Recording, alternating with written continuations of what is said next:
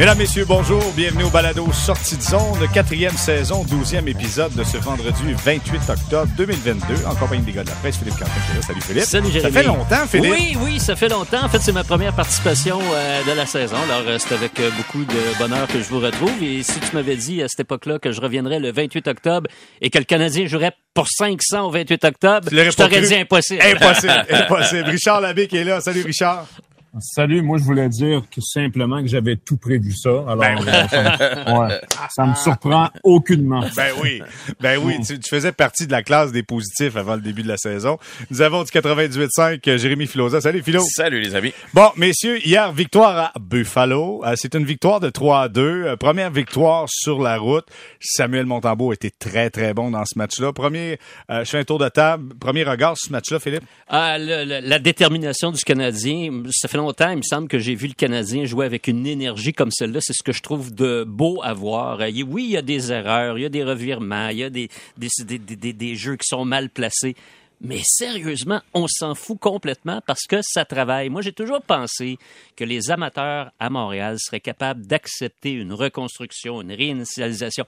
On s'entend, le peu importe le mot, c'est-à-dire quelques années difficiles pour devenir meilleur à plus long terme, en autant que pendant les années difficiles, que les joueurs travaillent, offrent un rendement, puis donnent un show. Puis depuis le début de la saison, c'est ce qu'on a. Et parfois, ça donne une victoire surprise sur la route comme celle-ci. Ouais, été- honnêtement, dans le dernier match, ils ont été compétitifs. Dans les deux derniers Un contre le peu moins. Ben, à Montréal, ça va être un petit peu C'était décevant. moins évident, mais Ouais, hier, mais hier, on- ils ont bondi fort. Ouais, puis il faut dire que Montembeau a vraiment fait le boulot. Là. Lui était extrêmement solide, philo là-dedans. Ben, là. oui. Il a sauvé les meubles à quelques reprises. Ben 43 arrêts, euh, on va se le dire là, c'est lui qui mérite la première étoile de, de ce match-là. Mais surtout, c'est que hier, quand j'ai vu que c'était Montembeau devant le filet, je me, me suis pas gratté la tête, mais c'est sûr que c'est c'est pas conventionnel de voir, disons, le deuxième gardien obtenir un départ en milieu de semaine alors qu'il n'y a pas deux matchs en deux jours. Mais j'étais pas contre l'idée parce que je me suis dit, je pense que cette équipe-là, si les gardiens vont tenir le coup, là, faut qu'on départage bien les charges de travail.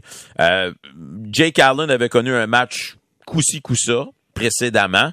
Fait qu'on a décidé d'y aller avec Montembeau, même s'il n'y a pas de match euh, ce soir. Et ça a fonctionné. Donc, euh, écoute, chapeau à l'entraîneur qui, a- qui a pesé sur le bon bouton. Ouais, et Richard, lui, qui est de retour là, justement de Buffalo, toujours à l'aéroport, t'étais là hier, t'as vu le point de presse de Martin Saint-Louis. Puis Saint-Louis était clair. Quand il a parlé de Montembeau, il a dit il a fait la job. Honnêtement, c'est ça sa job. C'est quand on t'amène, Ouais. sois performant. C'est Ouais, ce qu'il a fait. là, Richard. 43, il faut pas ça à tous Ouais. les soirs. là. Mais il, était- il a fait la job. Il a fait la job. Oui, ben, il a été surpre- ben, surprenant. Je le dis dans le bon sens du terme parce que euh, oui, euh, tu as raison, Jérémy, c'est son travail, mais ce n'est pas un travail facile que d'arriver comme ça après trois matchs de, de, de, de repos forcé. Il était le réserviste pour les trois matchs euh, précédents. Il est arrivé hier dans un environnement, bon, euh, j'allais dire hostile, c'était pas si hostile parce qu'il y avait seulement 12 000 C'est personnes. Mais, mais il affrontait un club qui était quand même, euh, tu sais, les Sabres qui nous surprennent quand même beaucoup, qui sont quand même énergiques en attaque et qui ont attaqué rapidement. Et Montembeau, lui, je pense, a, a donné le ton avec des, euh, des arrêts clés en partant. Mais, tu sais, Jérémy, ce que j'ai retenu, tu sais, tu as parlé de Martin Saint-Louis après la rencontre. Euh, et je lui ai posé cette question-là. Tu sais, on parlait beaucoup de de de, de pas abandonner. Puis quand il jouait, je me souviens que Martin Saint-Louis, on le comparait, nous autres, souvent entre collègues. J'ai un de mes, un de mes collègues, Marc Defoy, là, du Journal de Montréal, là, qui, qui en a vu euh, plusieurs autres, puis qui me disait ses yeux me font penser aux yeux de Maurice Richard. Tu sais, Puis on, on, on avait toujours, on, on, on, faisait des blagues comme ça. Ah, bon, est-ce que Martin Saint-Louis c'est nouveau Maurice? Puis écoute, il y a eu une euh, carrière exceptionnelle, évidemment, mais on dirait que maintenant, cette détermination-là que lui avait en tant que joueur, elle est devenue contagieuse. Et hier, euh, sa phrase, pour moi, la phrase importante après le match, Martin Martin il a dit « Abandonner, là, on fait pas ça ». Puis j'ai trouvé ça important de dire ça parce que c'est un club qui aurait pu abandonner hier, euh, entre autres sur la séquence de Josh Anderson où Anderson rate un but, mais tu sais, au lieu de d'avoir les épaules basses, puis de regarder au plafond, puis se demander ce qui s'est ce, ce passé, retourne se positionner, le bâton dans les airs, demande la rondelle et met la rondelle dans le filet. Pour moi, cette, cette séquence-là illustre Martin Saint-Louis et illustre le club que Martin Saint-Louis veut avoir. En fait, il a dit abandonner, c'est donner 100% des chances de pas obtenir ce que tu veux. Euh, J'ai trouvé, écoute, euh, dans le livre des citations, je sais pas ce qu'il prend, mais il est pas pire son Ça s'applique pas seulement au hockey. Non, non, mais c'est une vérité de la palisse, mais, elle est bonne à raconter au moment opportun. J'ai- J'aimerais ça juste ajouter quelque chose, Jérémy, à propos de Montembeau. Euh, hier, il a, gardé un super match, mais Martin Saint-Louis lui a fait confiance. Et c'est toute la différence avec la dernière saison. Souvenez-vous, il a été réclamé par le Canadien juste avant le début du calendrier. Et là, on sentait que Dominique Ducharme ne lui faisait pas confiance. Il passait des jours, des jours, des jours sur le banc. Tout à coup, on disait, Hey, c'est à lui d'en garder un. Non. Alors, quand il arrivait, il y avait toute la pression sur les épaules. C'était, Hey, si jamais j'ai un mauvais match là, pour moi, je garderai pas les buts pendant encore trois semaines. Alors là, ben, Saint-Louis lui a donné confiance. Puis le Canadien lui a montré de la confiance aussi cet été en lui accordant un nouveau contrat. Alors, si on lui donne un contrat, c'est qu'on pense qu'il est capable de faire la job à quelque part. Ouais. Et si c'est lui le gardien numéro 2, ben, un gardien numéro 2, c'est supposé jouer à peu près, quoi, au moins 25 matchs dans Ligue nationale, là, euh, dans une année, peut-être même plus. Euh, quand ton numéro 1, c'est, c'est, c'est pas, c'est pas un Carey Price, mais un Jake Allen. Alors, moi, je suis moins étonné de son rendement parce que je crois encore que ce qui va faire la différence dans le hockey, c'est la confiance que ton entraîneur va avoir en toi. Quand tu sens que ton entraîneur est pas derrière toi, c'est très difficile de performer. Mais, mais, mais Philippe, euh, je vais juste faire un bémol là-dessus. Moi, je, là-dessus, je vais, je vais donner tout le crédit à Montembeau lui-même qui a un moral de parce que, au contraire, moi, j'ai trouvé que pendant le camp d'entraînement et pendant le camp préparatoire, on a beaucoup donné d'opportunités à Caden Primo euh, de, de- de- d'aller sur la glace puis de peut-être causer de la surprise, alors que Montembeau était moins utilisé. Et moi, ça, ça, m'a beaucoup surpris, ça. Au contraire, je me disais, voyons donc, qu'est-ce qu'ils font là? Parce que c'est bien clair que, à mes yeux, en tout cas, que Primo était pas prêt. Et j'ai eu l'impression qu'ils ont donné toutes les chances à Primo de se faufiler pour être le réserviste. Et évidemment, ça n'a pas fonctionné. Primo était absolument ordinaire lors du camp d'entraînement.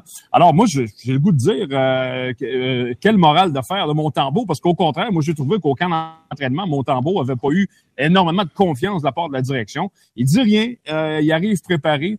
Et à chaque fois qu'on fait appel à lui pour de vrai, tu sais, honnêtement, l'an passé, il a joué avec une main là qui était, euh, tu sais, c'est- il n'aurait pas dû jouer là, Ouais. et il est resté devant le filet. Écoute, ce jeune homme-là euh, m'impressionne par sa force de caractère, puis je pense qu'il faut le mentionner. J'ai hâte de voir quand il va connaître un mauvais match deux fois de suite. Après, on va en parler. Ouais, non! Mon tambour, pas convaincu. On a toujours eu un doute. Ah ouais, on est bon là-dedans, qu'est-ce que vous voulez? Euh, Philo, euh, hier, Kaden Goulet qui marque son premier but. euh, Ouais. Spectaculaire. Un but, tu sais, quand on entend la tige en même temps, le lancer sur réception, c'était spectaculaire. Sincèrement, le jeune, il a du talent.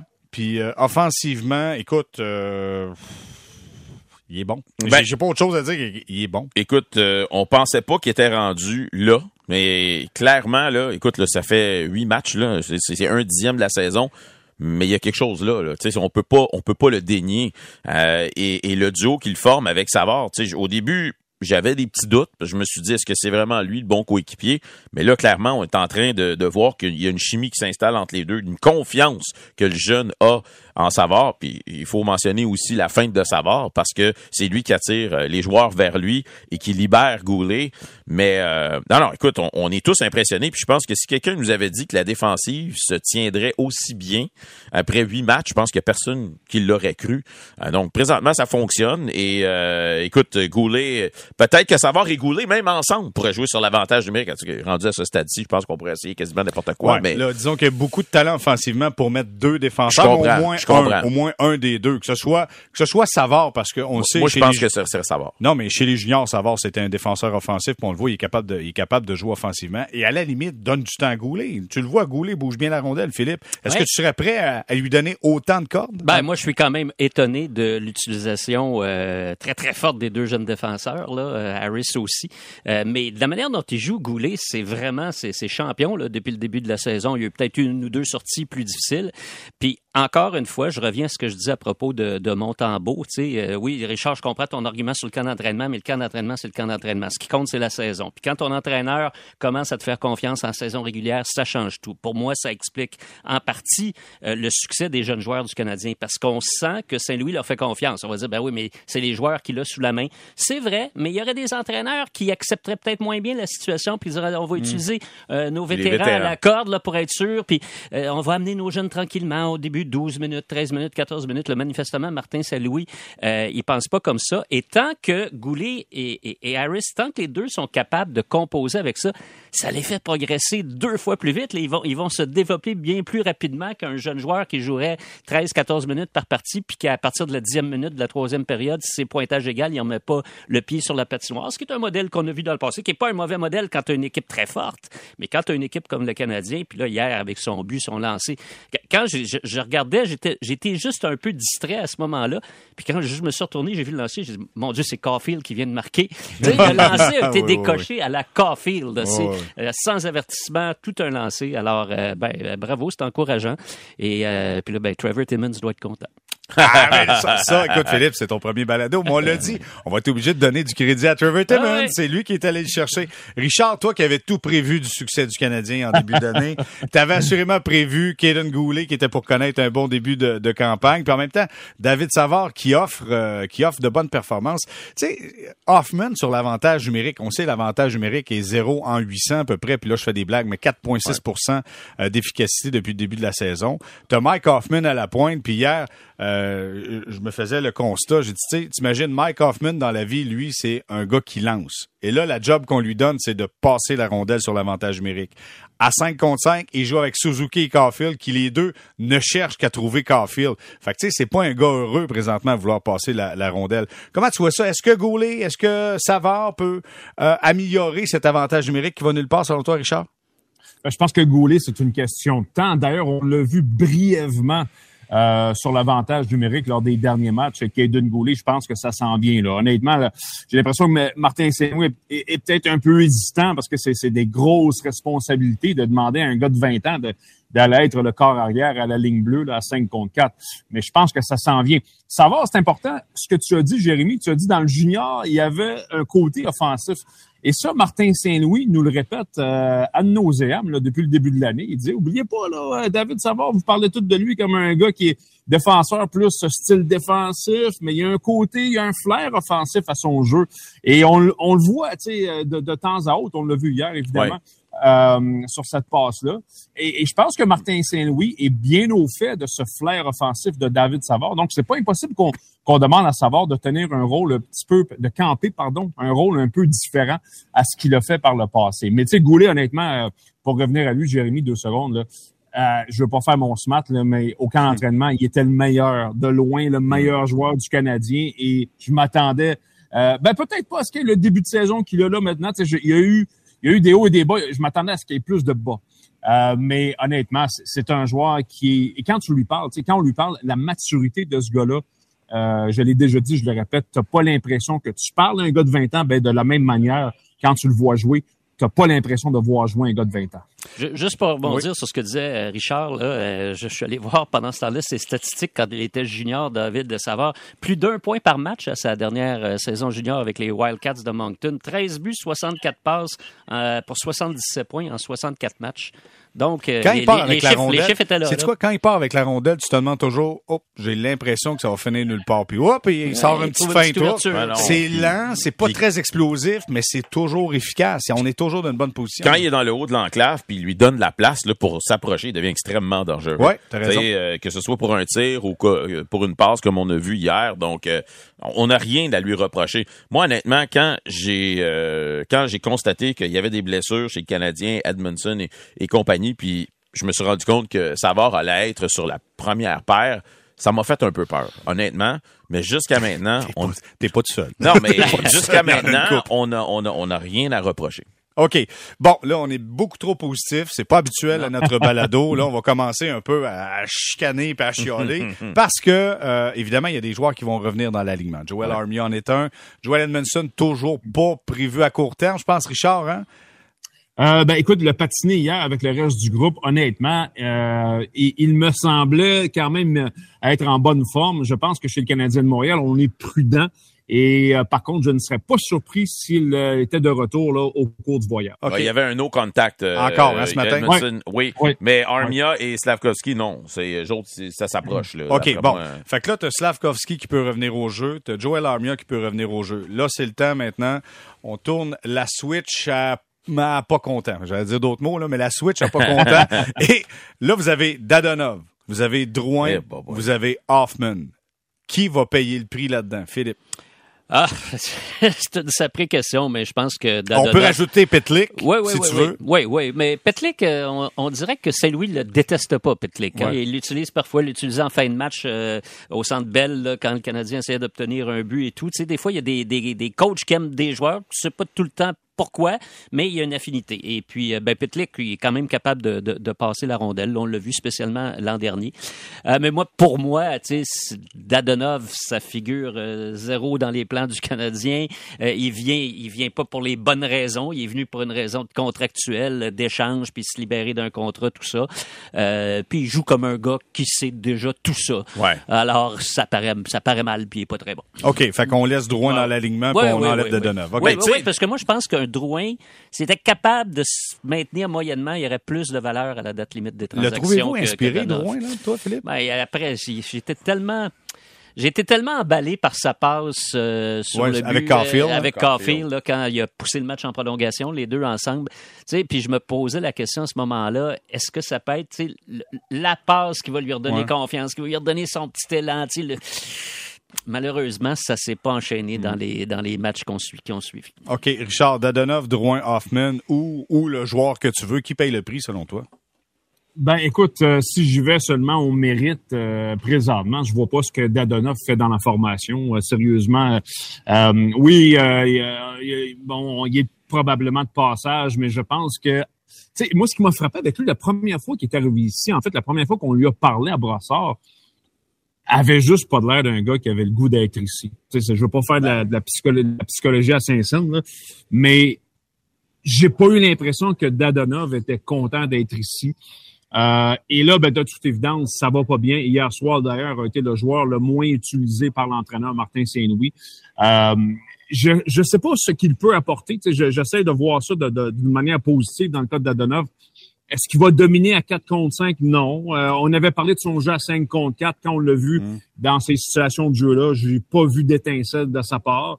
Est-ce qu'il domine à 5 contre 5? Non plus. Alors, la question, c'est à quoi est-ce que Dadonov sert présentement dans la formation du Canadien? Honnêtement, j'ai pas la réponse. Je trouve pas qu'il apporte quelque chose. Alors, je pense que ce serait lui euh, le premier qui est copré. Pitlick, oubliez pas une chose, joue à 4 contre 5 Ouais. et un des, un des seuls dans cette équipe-là capable de le faire devient, je veux pas dire indispensable, là, mais c'est difficile de tasser Pitlick à cause de son jeu en désavantage numérique. Mais Dadonov, j'ai aucune idée qu'est-ce qu'il fait.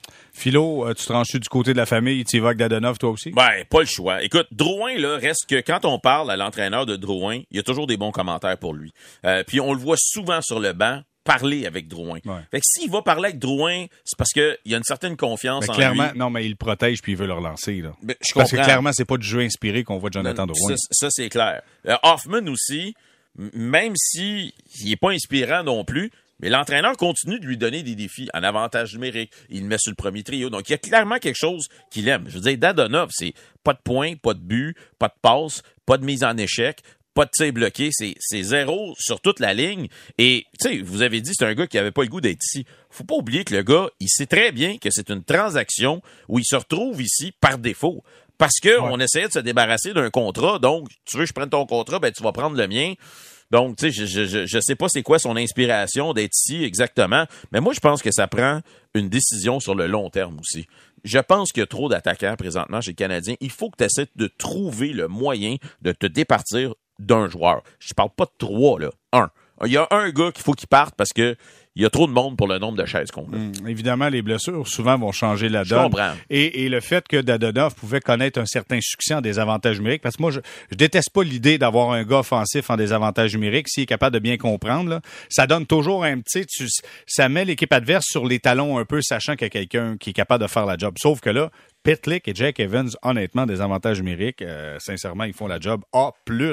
Souvent, ils ont des chances de marquer. Fait que ça enlève du temps de jeu à Dadonov. Ça enlève cette possibilité-là où, où il peut se mettre en valeur.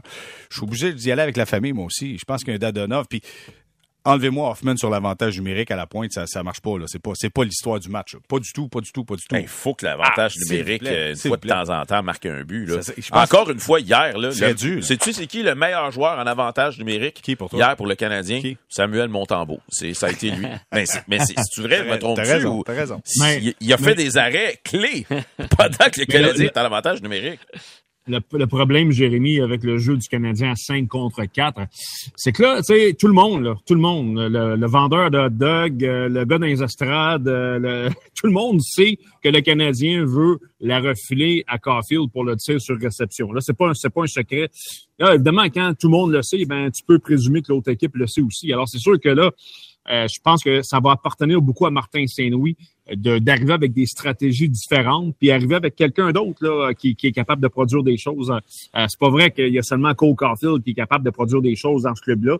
Euh, donc, ça va appartenir, je pense, ça appartient beaucoup à Saint-Louis de trouver une autre solution que Caulfield à 5 contre 4. Mais c'est-tu normal qu'une franchise comme le Canadien de Montréal a un avantage numérique aussi pitoyable et depuis au- autant d'années? C'est- tellement drôle ce que tu dis parce que je pensais à, ça l'autre jour, j'en discutais avec euh, d'autres personnes, puis tu sais, ça a été même une discussion hein, il y a deux, trois ans, est-ce qu'on devrait embaucher un spécialiste de l'avantage numérique? Puis là, ben, en Martin Saint-Louis, on a une tête offensive très forte. Là. Il a fait sa carrière grâce à, à- à ses dons comme attaquant. Puis malgré ça, ça fonctionne pas. On Il faut retourner à Sheldon Surrey pour retrouver des années où tu as eu pendant deux, trois années un avantage numérique Non, qui avait de la Weber était là à un moment donné, ça a fonctionné pas pire, honnêtement. euh, Il n'y a, pas eu quelqu'un entre Surrey et Weber? Souban, je pense. Ah, Ah, ça-. Ah, ok, mais là, ouais, depuis le temps, faut aller à la pause. Malheureusement, on n'aura pas le temps de parler de Piquet Souban. On va s'arrêter quelques instants. Puis, au retour, je veux qu'on enlève notre nez collé dans la vitrine sur ce qui se passe présentement chez les Canadiens, puis qu'on prenne un pas de recul et on- qu'on regarde l'arrivée de Martin Saint-Louis. L'an passé, beaucoup d'émotions, moments difficiles. Premier camp d'entraînement, on a une fiche de 500. C'est une surprise pour à peu près tout le monde. On va évaluer son coaching et voir a-t-il changé en tant que coach? On en parle au retour. Restez là.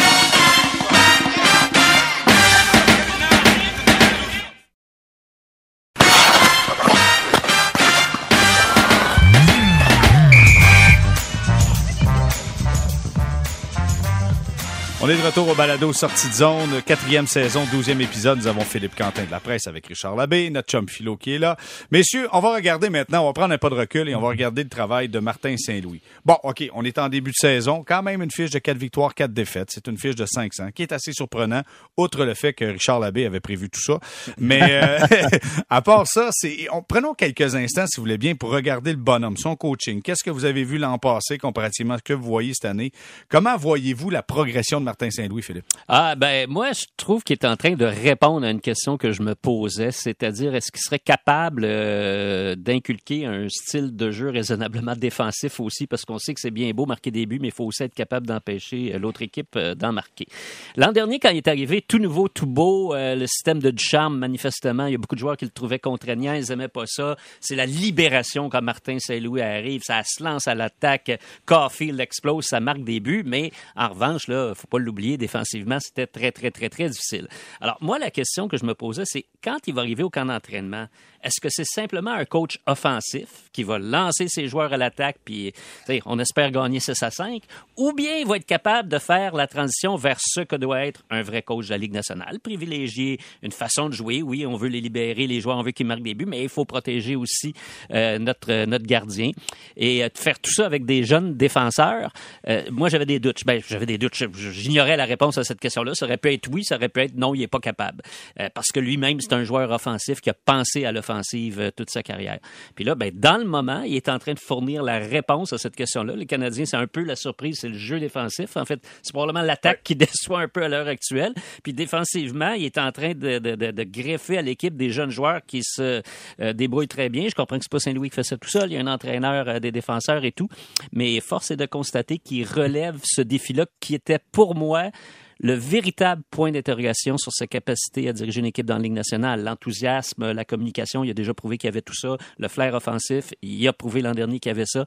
Mais tout l'aspect défensif, pour moi, ça restait un énorme point d'interrogation. C'est encore très tôt, on est en octobre, mais dans le moment, les réponses qu'il fournit sont bonnes. Richard, ton, ton mini bilan qu'on peut faire de Martin Saint-Louis depuis son arrivée l'an passé? Ben, c'est sûr que c'est très positif. Moi, ce qui me frappe de Martin Saint-Louis, euh, et, peu importe la fiche du club, tu sais, là, présentement, c'est 4-4, c'est sûr que c'est très, très bon, euh, au-delà des, espérances, comme tu disais. Mais peu importe, euh, ce qu'on voit sur Martin Saint-Louis, c'est que ce club-là est jamais un club qui n'est pas préparé. Et, et pour moi, c'est ça, le, je dirais, le grand triomphe de Martin Saint-Louis, c'est celui-là. Le Canadien, à chaque soir, n'a pas l'air d'un club qui est pas préparé. Tu on l'a vu par le passé. Là, quand le Canadien a eu des saisons difficiles, là, certains soirs, on regardait ça aller, puis ça avait l'air d'un club qui était pas prêt. Et je pense que Martin Saint-Louis s'est mis ça en tête comme mission première, c'est de toujours avoir son club préparé et peut-être même mieux préparé que l'autre. Puis moi, ce qui me frappe aussi, c'est les entraînements. Euh, tu sais, ça fait longtemps que, que, que j'envoie les entraînements du Canadien et j'ai à peu près jamais vu un entraîneur aussi impliqué lors des entraînements. Avant l'entraînement, il est là. Pendant l'entraînement, il est là, donne des conseils, euh, sort son petit marqueur, euh, fait des lignes sur la. Après l'entraînement, quand les, les, les, partants sont partis, il reste trois, quatre réservistes, il reste là. Il reste là pourquoi? Pour enseigner des choses.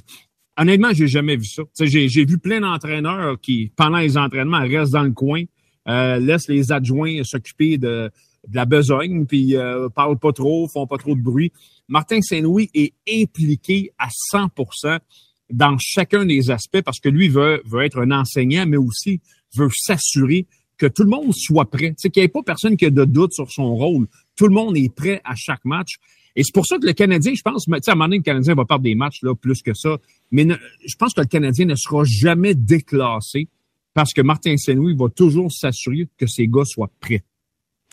OK, moi je suis d'accord avec toi, mais tu tu disais j'ai jamais vu ça. Moi, j'ai rarement vu, je vais, je dire de cette façon-là, j'ai rarement vu un coach canadien, puis ça c'est Marc-André Perrault qui montrait les images à, TVA Sport, un coach canadien faire les matchs pendant que son club est en train de faire un entraînement, euh, un entraînement matinal le jour de match. Là. Lui, il s'entraîne, fait les matchs, court les marches, les marches dans l'amphithéâtre, tu sais. Écoute, le gars est en shape. Ça fait pas longtemps mhm. qu'il a arrêté. C'est un membre du temps de la renommée, un passionné qui a du temps parce que sa famille, tout le monde accepte le rôle. Il a du temps à donner. Le mix est bon présentement pour lui. Philo, toi, comment tu vois son arrivée maintenant avec ce qu'il fait présentement? Est-ce que tu vois une évolution? Ben, en tout cas, je trouve que le message est encore frais. Hein, euh, huit mois plus tard ou à peu près. Là. En tout cas, c'est le cas pour nous, les médias, premièrement, parce que sais, quand on lui pose des questions, tu vois qu'il réfléchit et il prend le temps d'essayer de nous expliquer. Euh, ça, j'apprécie ça au plus haut niveau. L'autre chose, c'est que, tu sais, comparativement à lorsque Dominique Ducharme euh, a quitté, c'est que le Canadien, oui, a continué à perdre des matchs sous Martin Saint-Louis, mais on sentait que l'effort était là pratiquement à tous les soirs. Et là, c'était de savoir est-ce que ça, ça va se poursuivre dans la saison euh, suivante? Mis à part le match contre le Wild, là, où ça a été un petit peu moins bien, euh, j'ai trouvé que dans la majorité des matchs depuis le début de la saison, ils ont été compétitifs, mais ils ont, ils ont travaillé. Tu sais, contre Dallas, ils ont commis des erreurs, ils ont été battus par une meilleure équipe, mais j'ai pas senti qu'on s'était pogné le derrière. Première période contre Détroit, difficile. À part de ça, les deux autres, c'était ben, correct. Ils étaient perdus, tout simplement, dans, dans cette période-là. Ils étaient dominés. Moi, je dirais dominés. E, exactement. Mais dans l'ensemble, puis on le sait que ça arrivera pas dans la Ligue nationale, une équipe qui va se présenter puis qui va avoir la pédale au fond, euh, à chaque soir. Mais si tu es capable d'aller chercher ça 8 soirs sur 10, ben, tu vas peut-être aller chercher 4 ou 5 victoires. Mhm. et, moi, je continue de voir ça, l'effort, jusqu'à maintenant sur la patinoire, et on ne peut qu'être encouragé, je crois. Moi, je pense que c'est une tête d'hockey incroyable. Tu sais, au début, je vous le dis, moi, la première fois que j'ai entendu en, conférence de presse, écoute, je, ça fait quand même quelques années que je joue plus au hockey, mais j'ai mon cœur de joueur de hockey qui est toujours là. Puis quand je l'entendais, la seule chose que j'avais le goût, c'est je mets mon stock puis je vais aller jouer. Mhm. Parce que il vend bien son message. mais quand il était joueur, là, il était épouvantable en entrevue. Il haïssait ça, là. Sais tu combien de fois on est allé dans le vestiaire du Lightning? Il, sortait pas, ça il tentait pas. Ou il venait, ah, puis ouais, Quand j'ai entendu que c'est lui qui s'en venait, j'ai dit. Il était business, oh, par contre. Tu comprends-tu, dans ce temps-là, il était business. Mais il est tellement transformé, c'est incroyable. Parler aux médias, c'était pas son objectif. Son objectif, c'était de gagner des matchs. Mais là, sa job, maintenant, ça fait partie de sa job de parler aux médias. Et, et quand je l'entends, puis c'est drôle parce que souvent, j'entends des gens, tu sais, là, à un moment donné, la dernière déclaration qui a dit, tu sais, c'est amène ta game dans la game, dans notre game, tu sais, puis là, les gens niaisent avec ça, amène ta game. Tu sais, écoute, c'est une marque de respect immense pour un joueur de hockey quand ton coach te dit, tu quoi, je veux pas te changer, je veux juste que tu viennes à l'intérieur du style de jeu qu'on a et amène ce que toi tu es dans notre style de jeu. C'est pas, tu deviendras notre soldat, c'est soit toi-même à l'intérieur de notre style. Pour moi, c'est un c'est un coach qui respecte ses joueurs énormément. Et pour moi, ça, ça fait toute la différence. Euh, tout, tout, est là, puis je pense que c'est la seule façon de diriger aujourd'hui, pas simplement au hockey, mais dans n'importe quelle entreprise. Et c'est une surprise colossale. Philo, moi, je, je, je t'appuie à 100 J'ai déjà essayé d'interviewer Martin Saint-Louis là, dans des scrums. Là. Franchement, t'en tirais même pas un potin pour, euh, pour le journal du lendemain. Euh, puis ça avait pas l'air d'y tenter, puis il, avait l'air désagréable. Et puis là, il arrive ici à Montréal comme coach, puis euh, c'est comme s'il euh, il était allé suivre un, un, baccalauréat à l'université en psychologie sportive et il s'exprime, bon, d'abord magnifiquement bien avec des images et tout, mais cette espèce de respect qu'il a pour ses joueurs aussi, là, on le sent, on le sent dans tout ce qu'il dit, puis son amour de la, euh, du, du, du, sport, son amour du hockey. Mais pour moi, c'est une découverte exceptionnelle.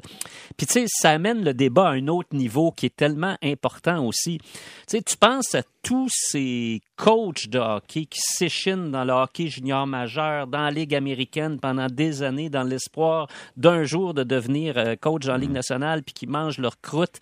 Euh, et puis là, il va arriver un Martin Saint-Louis qui avait dirigé une équipe Pee-Wee avant de se retrouver derrière le banc du Canadien, puis qui a du succès tu sais, ça repose toutes les questions. C'est quoi, quel genre de background ça prend maintenant pour être coach dans la Ligue hmm. nationale de hockey? C'est quoi qui fait que c'est important? Est-ce que c'est l'expérience? Est-ce que c'est l'intelligence émotionnelle? Est-ce que c'est euh, les connaissances de hockey, le stratège? C'est pas tout le monde. C'est pas tout le monde non plus parce que l'an passé, attends l'an passé, Sheldon Keefe, on lui avait posé la question quand Saint-Louis est arrivé. On a dit, tu sais, un gars qui a pas coaché un match en Ligue nationale qui s'en vient, tu sais, ça prouve qu'à peu près n'importe qui peut venir coacher. Et là, Sheldon Keefe avait répondu, ouais, mais lui, c'est pas n'importe qui. Ben, c'est sûr. C'est un gars du temps de la renommée, c'est un gars qui connaît la game. J'allais dire, Jérémy, moi, je vais je vais quand même le placer euh, par rapport avec ce que Philippe dit dans la dans la catégorie des, des, des raretés. Parce que les, les grands joueurs, généralement ne font pas des grands coachs. Pourquoi? Parce que ce sont souvent les gars. Ouais, c'est ça. Souvent les gars d'instinct. Ce sont souvent les gars qui voient la game d'une manière beaucoup plus rapide que le commun des mortels. Et ça, c'est très, très difficile à mettre sur papier, à expliquer. Tu Souvenez-vous, le passage de Wayne Gretzky derrière un banc, ça a été un désastre total. Alors, je pense que Martin Saint-Louis est une rareté, est une anomalie, mais par contre, ça tombe bien, il est une rareté chez le Canadien. Donc, je pense, non, je pense que le Canadien est bien content de ça. Mais, mais, je, mais je pense que Martin Saint-Louis a, a, compris aussi que euh, il ne pouvait pas arriver ici, un, et se comporter avec les médias comme il était en tant que joueur, et deux, avec ses joueurs. Parce que lui, il a un message à, à, véhiculer. Donc, il peut pas arriver puis dire à tout le monde, écoutez, regarde, c'est pas compliqué, là, moi je comprends, puis arrangez-vous pour comprendre. tu sais, c'est pas ça, là. Lui, alors, mais je pense que lui, il a fait beaucoup de chemin là-dedans dans sa façon d'enseigner et aussi dans sa façon de communiquer. Puis aujourd'hui, ben, on voit les résultats. Mais euh, moi, je m'en allais justement là. On dit que les grands, euh, les grands joueurs ne font pas de grands entraîneurs. Lui, il a été bien sûr un, grand joueur. Mais tu parlais du fait qu'il il, respecte ses joueurs et les, joueurs le respectent. Mais lui, là, il peut se placer dans un short de tout le monde. Toi, toi, t'as pas été repêché. Je suis passé par là. Hey, toi, t'as été laissé de côté. Moi, je suis passé par là. Ah, toi, t'es trop petit. Moi, je suis passé par là. Toi, t'es un joueur vedette. J'ai été un joueur. Écoute, il, peut mettre les culottes de quasiment n'importe qui dans ce vestiaire-là et dire Moi, j'ai été là, je te comprends, chum. Fait que c'est, ça fait la différence, t'as raison. T'as raison. qui a ça? Nomme-moi un autre coach dans un autre sport qui a tout ça difficile comme ça, là, euh, a priori, là, de dire ça peut-être au tennis, coach de tennis, les, les ah, de ce monde. C'est pas pareil c'est un sport d'équipe.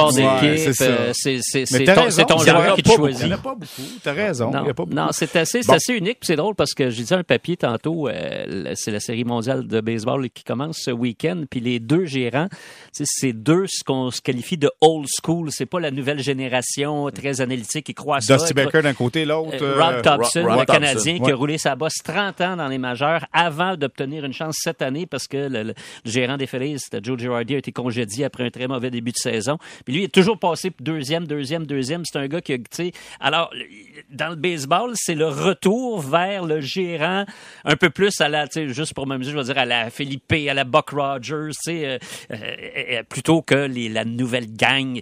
Et puis dans le hockey, je sais pas où on peut situer Martin Saint-Louis parce que c'est pas un, un vieux de la vieille, mais c'est pas non plus un gars qui est issu du monde Non. des, des C'est une bête à part. C'est une bête c'est ça, complètement à part. C'est une bête à part. Moi, j'a- j'aurais goût de dire, c'est un membre du temps de la renommée, mais un père de famille. J'ai l'impression qu'il est un père de famille avec ses joueurs en disant, garde, tu vas faire des erreurs, mais je peux te conseiller. Si tu me demandes conseil, je vais te conseiller. C'est comme ça que je le vois, la relation de, de père de famille pour des jeunes, parce que c'est rempli de jeunes. Là, je pense que ça fait une grande différence. Attendez, là. Là, encore une fois, on est tellement positif, ça n'arrête plus. Si le Canadien avait l'affiche des Canucks de Vancouver, 1, 5, 2, 4 points seulement, gagné leur premier match hier. Ouais. Si le Canadien avait l'affiche des Canucks de Vancouver, est-ce qu'on serait autant en amour avec Martin Saint-Louis? Ah ben moi sincèrement je pense que oui parce que pour moi Martin Saint-Louis là à partir de maintenant c'est du long terme là. Si tu si- une fois que il a décidé d'amorcer cette saison-ci là, là faut qu'il soit là pour longtemps là parce que là c'est cette année qu'on assiste à l'arrivée de nombreux jeunes joueurs, puis d'autres voudront euh, comme euh, Suzuki puis Caulfield conforter ce qu'ils ont fait puis établir encore davantage leur place. Alors là il faut que cette équipe là grandisse ensemble, mais il faut que le coach soit là. Il faut que le coach soit là pour grandir avec eux autres. Alors lui, là, c'est un engagement en temps. Puis tu sais, tu parles de l'affiche 1-5-2, là, peut-être qu'à compter de demain, là, dans les huit prochains matchs du Canadien, ça va peut-être être 1-5-2. C'est fort possible que ça arrive là. Puis ça changera rien, à mon avis, parce qu'on sait que ça va être une année difficile. On sait que le Canadien, on sait, ben, on sait plus, mais on, on se doute que le Canadien devrait finir dans le, le- le plus bas du classement. Mais l'important, c'est qu'ils réussissent tous ensemble à progresser dans tout ça. Alors moi, pour répondre à ta question, je te, je te dirais oui. OK, on reste amoureux malgré le fait que ça peut, ça se peut Ben, que ça amoureux, tourne. amoureux, c'est un grand mot, là, mais, ouais, c'est mais- ça. mais- mais Mais- plein de respect. mettons. OK, plein de respect, j'aime bien. OK, vas-y, Richard, oui. Ben non, j'allais dire, tu sais, c'est- oui, c'est une question de fiche, mais c'est aussi une question d'ambiance. Tu sais, il y a eu des, euh, il y a eu des saisons euh, qui ont été difficiles chez le Canadien. Et quand c'est, la- quand la fiche est pas bonne, et quand les joueurs sont pas contents, puis quand le temps d'utilisation de l'un fait pas l'affaire, puis là, il y a rien qui fonctionne, puis le coach euh, a de la misère à parler à ses joueurs. Tu sais, ça, c'est une autre affaire complètement. Je pense que dans le cas de Martin Saint-Louis, même si la fiche euh, était, je sais pas moi, euh, si, si le Canadien avait seulement deux victoires depuis le début, début de l'année, je pense pas que ce serait la panique, que ça, ça- ça serait la grogne partout parce que on voit bien que ce club-là travaille, on voit bien que ce club-là s'en va vers une certaine direction. Moi, je pense que tant qu'on est là-dedans, ça va. Dans deux ans, tu sais, là, on s'en reparlera. Parce que je pense que dans deux ans, les jeunes vont devenir un petit peu plus matures. On va s'attendre à d'autres choses. Les, les attentes vont forcément changer. Mais pour l'instant, dans le cadre actuel, je pense qu'il n'y a aucun problème. OK. Fait que donc, euh, la bromance va en fonction des attentes. Ça veut dire que s'il n'y a pas d'attente, on peut se Ben, permettre d'être... C'est tout le temps ça dans Ben, le sport. Mais il faut que ce soit Ouais. ça aussi, parce que sans ça, il n'y aura jamais de, de reconstruction. Euh, tu sais, puis la déception d'envie, c'est quand, quand on est déçu, ça, c'est toujours en fonction de nos attentes. Alors, si les attentes sont trop élevées pour le Canadien cette année, tout le monde va être déçu. Alors, moi, je dis progressons, Mais progressons Saint-Louis a eu quand même une séquence de sept défaites l'année passée. Moi, je Ouais, ouais, ouais, Ah ouais, ouais, mais Mais l'an c'est dernier, la- c'est une autre affaire. L'an l'an dernier, c'était... c'était- OK, l'année du, Ouais. c'est l'année du bénéfice du doute cette année. Ah, ah, ah. Ouais. Tu sais, garde, l'année du faut lui donner le bénéfice du Dieu, doute que le travail qu'il fait présentement va, ra- va rapporter éventuellement. On lui a donné un contrat de trois ans. Faut bien lui donner la chance. Mon Dieu, tu viens de t'acheter un paquet de 12 de maturité au Costco, toi, d'après moi. C'est incroyable. toi. Mais c'est tu- l'année du bénéfice du doute. Ah, Tu ça. mets de doute mon bon sens, là. Tu mets en doute Non, mon non, bon mais non, sens. mais non, pas du tout, pas du tout. Actuellement. C'est le Wilfred Nancy, Jérémy. Voilà, de- ça de- doit être de- ça. du Canadien. Voilà, Ça doit être voilà. ça. On va s'arrêter Je quelques pas parlé de mon contrat. non, pas des choses personnelles. Euh, parlant de choses personnelles, euh, l'organisation des Coyotes de l'Arizona, honnêtement, euh, nous montre des installations qui sont euh, inadéquates, à mon avis. Ils sont- Bric-à-brac, on dit sont en bon pas à niveau de la Ligue nationale de hockey. On va s'arrêter là-dessus. On vous laisse le temps peut-être, chers auditeurs, pendant la pause, d'aller voir les photos des vestiaires qui sont aménagés pour les Coyotes de l'Arizona et l'équipe locale et l'équipe visiteuse. Sincèrement, c'est pas au niveau d'un circuit professionnel en Amérique du Nord. On en parle au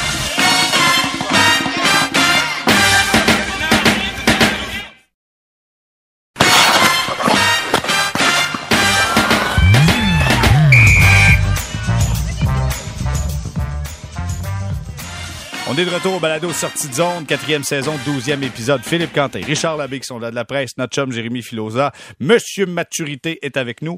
Et euh, non, parce que ça fait deux, trois fois que tu me dis des affaires. Et hier, Ah il ouais, me dit, surprends, hein? il me me dit, je crois en l'humanité. J'ai fait, ah, Philo! Non, c'est dans l'histoire des arbitres dans la NFL qui aurait Il croyait l'enquête de la NFL. Des autographes, ah oui, là. oui, oui, oui, oui, oui. Ben, dans le tunnel, à Mike Evans. Non, non, mais il croyait, il croyait l'enquête de la NFL. Il croyait que c'était vrai, que c'était l'histoire de, Je peux pas de- croire que des arbitres du coach de golf. J'ai dit, voyons donc. Il dit, je crois en l'humanité. wow! OK. Bon.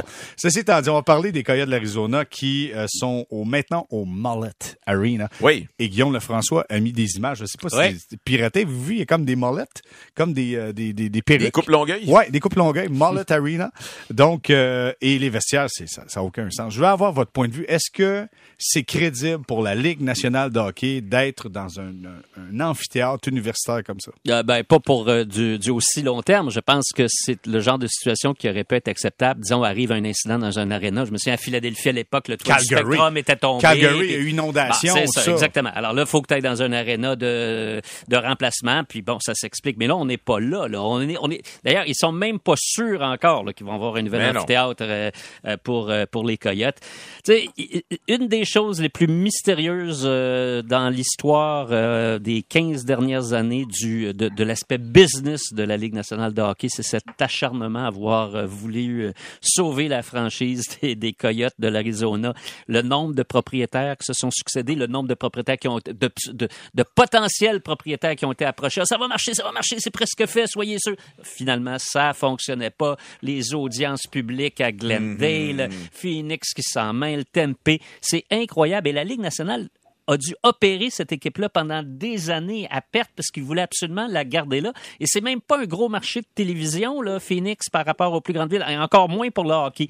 Mais il y a cet acharnement. Je pense que pour Gary Bettman, comme héritage, Gary Bettman, lui, c'est vraiment le développement du hockey euh, aux États-Unis, spécialement dans le sud des États-Unis. Il faut dire que ça, ça, ça- c'est un grand succès. Là. On peut pas, on peut pas dire euh, le contraire des équipes qui vont vraiment très bien. La plupart vont vraiment très bien. Mais tu sais, là, je veux même pas embarquer Québec dans l'équation. Mais même à Houston, je suis convaincu que cette franchise-là aurait, plus de succès. Mais il s'acharne avec euh, Phoenix depuis toujours. Il est arrivé un très bref moment. 2011-2012, match des étoiles à Ottawa. Et euh, là, euh, Bill Daly est interviewé par les journalistes sur les Coyotes de Phoenix. Et puis il lance, il dit, ben Québec, peut-être que Québec doit se tenir prêt, on ne sait jamais. Et mais cette fenêtre-là a dû rester ouverte pendant deux, trois mois, puis rapidement elle s'est refermée. Puis depuis ce temps-là, on en entend plus parler. Euh, Richard, t'en penses quoi, toi, de cette installation là-bas? Ben, j'aimerais bien un jour euh, prendre euh, quelques bières avec Gary Bettman et avoir la, la vérité sur cet acharnement-là.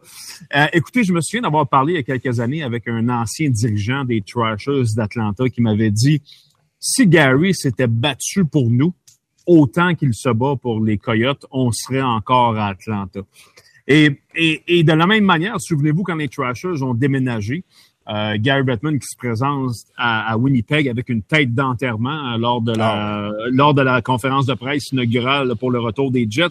Et Gary Bettman, devant tout le monde, qui dit Bon, là, là, c'est bien beau, là, euh, là, je paraphrase, là, mais qui dit Bon, les gens de Winnipeg, là, c'est OK, bravo, là, mais là, vous êtes mieux d'acheter des billets, là. Là, c'est mieux d'être plein, là, parce que là, si ça ne l'est pas, là, ça va être un Hey, problème. Là. Richard, tu, Tu te souviens-tu? Il demandait aux gens de Winnipeg de, de, de, de s'engager, je pense, c'était pour trois ou cinq ans. Trois les et billets- cinq ans. Il y Pour les billets de saison. Tu ne Ouais. pouvais pas acheter juste Ouais. pour un an. Là. Et, et il a même dit, euh, c'était au début du mois de juin, puis il a dit on a un meeting de- du bureau des gouverneurs le 23 ou le 24 juin, puis s'il n'y a pas euh, 13 000 billets de saison, c'est pas sûr que ça passe au bureau des gouverneurs. Mais c'est quoi, une belle entrée en matière. Est-ce qu'il y en a contre le Canada? Ben non, mais moi, ce que je comprends pas, c'est ça. C'est euh, comment est-ce que tu peux exiger euh, des choses de la part d'un marché, puis après ça, tu te revires de bord, puis tu exiges la moitié des choses de la part d'un autre marché. Ça fait absolument aucun sens. Écoute, Jérémy, pour répondre à ta question, je pense pas qu'en tant que tel, et Gary Bettman en a contre le Canada. C'est quand même quelqu'un d'intelligent, c'est quelqu'un de posé qui comprend très bien que tu as besoin des clubs canadiens pour faire vivre la Ligue nationale de hockey, ne serait-ce que pour des raisons de péréquation. Mais euh, son acharnement dans, le dossier des Coyotes est, absolument euh, renversant. Euh, je ne je sais pas quelle autre ligue se serait accrochée pendant aussi longtemps à un marché qui ne fonctionne pas. Et, euh, et, et honnêtement, j'essaie de comprendre. je- on, on me dit beaucoup entre les lignes, ouais, mais c'est un gros marché médiatique. OK, euh, mais ça se traduit pas en vente de billets, ça se Ben non, traduit pas ça se en, traduit ça, en- ça- en rien. Alors, je, je, j'ai beaucoup. Honnêtement, Ben, j'aimerais avoir la ben, réponse, et- puis je l'ai pas. Pour revenir à, à ta question, Jérémy, est-ce qu'il euh, est-ce qu'il méprise le Canada ou non? Il méprise pas le Canada, mais par contre, la Ligue nationale comme institution aujourd'hui, à mon avis, regarde de haut le Canada. Et le Canada devient utile quand? Le Canada devient utile quand la Ligue nationale de hockey a un problème. Alors, en 2016, on veut organiser une Coupe du Monde au mois de septembre, mais là, ça intéressera personne à Chicago, à Philadelphie, à Boston. On est en- dans, dans, dans, dans le, le- le dernier droit du calendrier du baseball majeur. La NFL commence sa saison. Ah là, tout à coup, le Canada, waouh, on va tout disputer ça à Toronto. Là, le Canada devient attrayant. On veut négocier un contrat de télé. On, on, on signe à rabais pendant 10 ans avec NBC. On est un peu mal pris. Oups, guerre au Canada entre Sportsnet et TSN. Là, le Canada devient intéressant. On fait monter les enchères, on donne le contrat. Ça vient de changer. Mais c'est parce que lui, là, je veux dire, mettre un club à Québec, là, ça, ça le fait pas shiner, comme on dit. C'est, ça le problème. Puis moi, que- ce que je retrouve c'est qu'il y a des franchises qui sont parties pour bien moins que ça. Et, Atlanta était supposé, supposément aussi un gros marché de télévision. On s'en souvient. Je veux dire, les Nordiques sont partis pour bien moins que ça. Le vieux Colisée était peut-être vieux, mais Tabarouette, euh, ça, ça se compare pas à où est-ce que ça- ils s'en vont jouer présentement. J'ai jamais, moi, dans ma vie, entendu un club professionnel se faire sortir à couper dans le derrière d'un building. Les Gila Arena, là, ils ont dit, allez-vous-en. Normalement, ces édifices-là recherchent des franchises sportives parce que c'est de l'argent garanti. C'est des dates garanties. C'est de l'argent garanti. Mais ils ont tellement pas de monde dans le building qu'ils se disent, on va tous bien faire des concerts, puis prendre nos chances, puis peut-être avoir des dates où on n'est pas rempli, mais au moins on fait de l'argent les soirs où il y a des événements. Je veux dire, euh, c'est incroyable leur situation. Moi, messieurs, j'ai l'impression que Gary Bettman attend une chose, la fin du contrat d'Austin Matthews. Je pense que si Ouais. Austin Matthews pourrait faire un peu que ce que Wayne Gretzky a fait, c'est vendre le hockey en Californie, est-ce qu'Austin Matthews, lorsqu'il ça deviendra... va-tu y tenter d'aller jouer là? Ah, pff, C'est pas Elliot Hey, Friedman qui nous avait dit si ma femme était aussi fidèle à moi que, que Gary Bettman est fidèle au Coyote, euh, Moi, je- je je m'inquiéterais de rien. Austin Matthews, là, je suis pas convaincu que tu peux gagner quand t'as Austin Matthews qui est ton leader. Parce que ce gars-là tourne les coins ronds par moment. Puis je sais que l'an passé, tout le monde l'a encensé, là, mais il triche quand même sur la patinoire parce Ouais, que c'est un- marqueur, puis un marqueur fait ça. Moi, je pense que Matthews pourrait retourner là où il y a moins de pression puis marquer 40-45 buts par année. Je pense qu'il pourrait dire oui à ça. Ouais, Ben non, mais mais en- si c'est ça, en même temps, espoir, on- là. en même temps, on va dire la vérité. Là. Je suis convaincu que Austin Matthews peut aller faire son épicerie à Phoenix, Tempe, Glendale, Scottsdale et ne pas être reconnu. Je suis convaincu de ça. Ouais, probablement. C'est peut-être ça Mais sérieusement, si c'est ça ton espoir, là, tabarouette. Je sais pas. Pour mais, payer une euh, franchise de même, je sais pas. mais tu sais que les Kings ont été lancés avec Wayne Gretzky. C'est Wayne Gretzky qui a fait vivre cette franchise-là. Je comprends. Ouais, mais, Ouais, mais c'est un- euh, c'est un- Austin Matthews, c'est pas Wayne Gretzky. C'est un c'est un contexte aussi, Jérémy, qui est complètement différent parce que il y avait quand même une tu sais les Gretzky arrive en 88, ça fait quoi presque 20 ans qu'il y a du hockey en Californie, c'est petit, oui, c'est pas populaire, mais ça existe, c'est là. Euh, L'Arizona, c'est c'est- complètement le contraire là, c'est c'est je, tu sais je sais que les Coyotes sont arrivés euh, eux autres avec ça fait un bout qu'ils sont là mais euh, je pense a jamais eu d'entrain euh, par rapport avec ce club-là. Tu sais, les Kings, au moins, avaient eu quelque chose. Avaient eu Marcel Dion, avaient eu Dave Taylor, avaient eu Ouais, euh, le, miracle sur Manchester. Mais- Tu sais, il y avait eu, il y avait eu quelque chose là. Il Gretzky, oui, il, il a fait, il a fait, il a fait certainement, euh, il a aidé beaucoup certainement le hockey en Californie, mais il y avait déjà un petit quelque chose qui était là. Tandis Mais- qu'en Arizona présentement, Jérémy, j'ai l'impression, là, sérieusement, il n'y a absolument rien. C'était aussi une époque où si tu avais un ou deux joueurs étoiles dans ton équipe, ça te garantissait quasiment une place en série et du succès. Aujourd'hui, là, tu peux avoir un joueur étoile dans ton équipe et pas faire les séries. Ah, ça, ça te garantit pas que tu vas faire quoi que ce soit. là. Clairement. OK, bon, Voilà. mais écoutez, c'était une idée, là. J'ai pensé à ça. J'étais dans mon sous-sol. Ceci étant dit, hey, De toute ça façon, c'est pas supposé être euh, Logan Cooley, leur euh, prochaine grande vedette. Ah, peut-être. T'as raison. T'as raison. Peut-être. Mais écoute, euh, je pense qu'ils en auront pas d'assez, juste d'un. Ils vont en avoir plus, ils vont en avoir plus besoin que juste d'un joueur, ça c'est sûr et certain. Messieurs, ça conclut ce balado sortie de zone. Gros merci Philippe Quentin pour ce Merci, grand Jérémy. retour avec nous. Merci beaucoup Philippe. Plaisir. Euh, Richard Labbé, merci d'avoir été là Richard. Merci à vous autres. Salut. Et notre collègue Jérémy Filosa, toujours un plaisir. Merci Philo. Salut, à la prochaine. Voilà ce qui conclut ce douzième épisode du balado sortie de zone. On se donne rendez-vous mercredi prochain, le 2 novembre.